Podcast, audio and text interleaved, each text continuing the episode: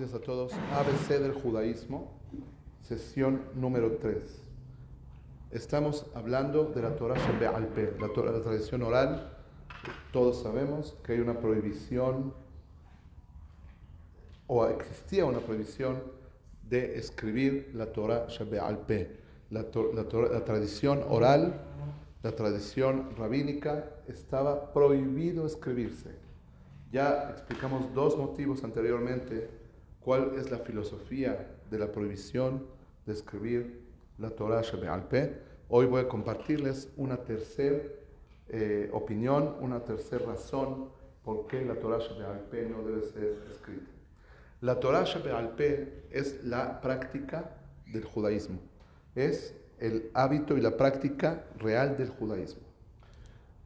¿Qué pasa si yo, si tú me preguntas, oye, ¿cómo, llega, cómo llego yo al parque de Truyet?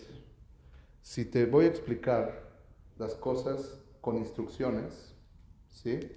Te vas a revolver. Mira, saliendo de acá, te das vuelta a la derecha, luego en la salida Huehuete te das vuelta a la izquierda, y luego otra vez te das vuelta a la izquierda, y vas a contar no sé cuántas calles, y en eso te metes a la derecha, y cuántas siete calles y otra vez subes para la izquierda y luego vueltas vuelta a la derecha y llegas. Te vas a revolver. Lo más fácil es, bueno, hoy en día el Waze ya con eso, pero si no hay Waze, ¿qué pasa? Ve, te llevo una vez, súbete a mi coche, te llevo una vez y ya aprendiste para toda la vida cómo, cómo llegar. De la vista a la práctica hay mucho trecho, hay un trecho gigantesco. Entonces, por ejemplo, en temas de shehita, cómo se mata un animal. Yo te puedo ahorita, si ustedes me preguntan a mí, Hajam, ¿tú me puedes decir cómo se mata un animal de, acuerdo a la ley judía? 100%.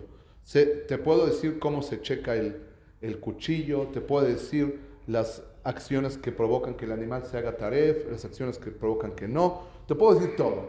Pero dame un cuchillo para matar al animal, la voy a regar y no voy a saber cómo hacerlo. Porque hay que observar para poder aprender. Yo te puedo enseñar a la fila, pero si no ves en la práctica cómo se hace el rezo, no lo vas a hacer bien.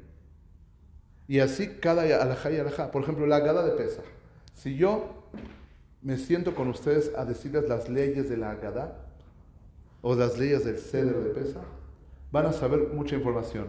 En la práctica, cómo se lee la agada, la pauta de la agada, la, dicción de la Agadá, las tonadas de la Agadá, todo lo, que tiene que ver con la Neshama, con el alma del, eh, de la práctica, del ritual, no lo van a saber hacer. ¿Cómo se resuelve ese asunto? Te invito a mi casa una vez.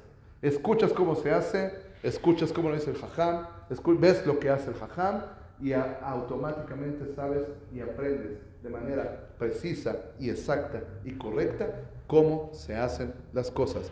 El ver y el observar es importante. Eso es la tradición.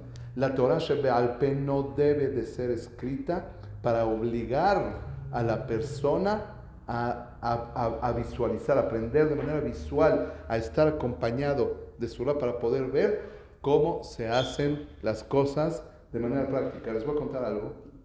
Hace muchos años, yo le pedí a un hajam de los que fueron Melamedim en el Kitab de Halab, Hajam Aaron Farhi. Eso estoy hablando hace 20 años.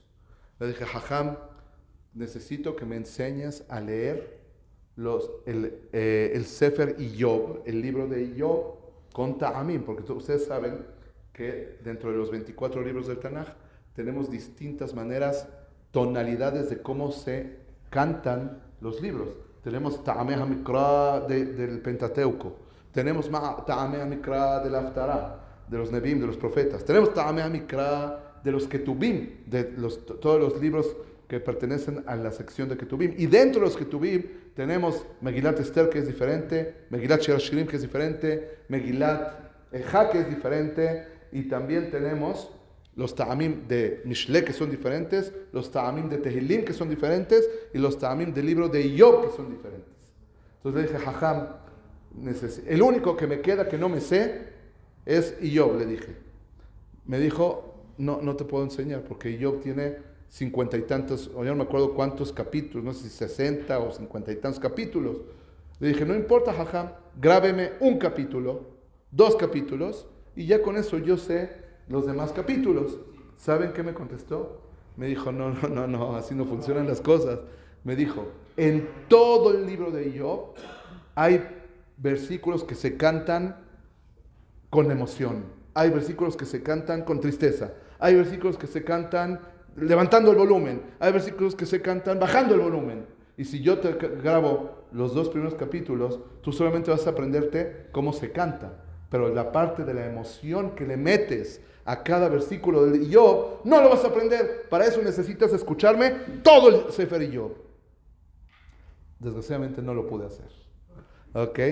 Pero eh, eso es el concepto de Torah Alpe. Te tienes que apegar al Hajam para que aprendas a hacer las cosas correctamente.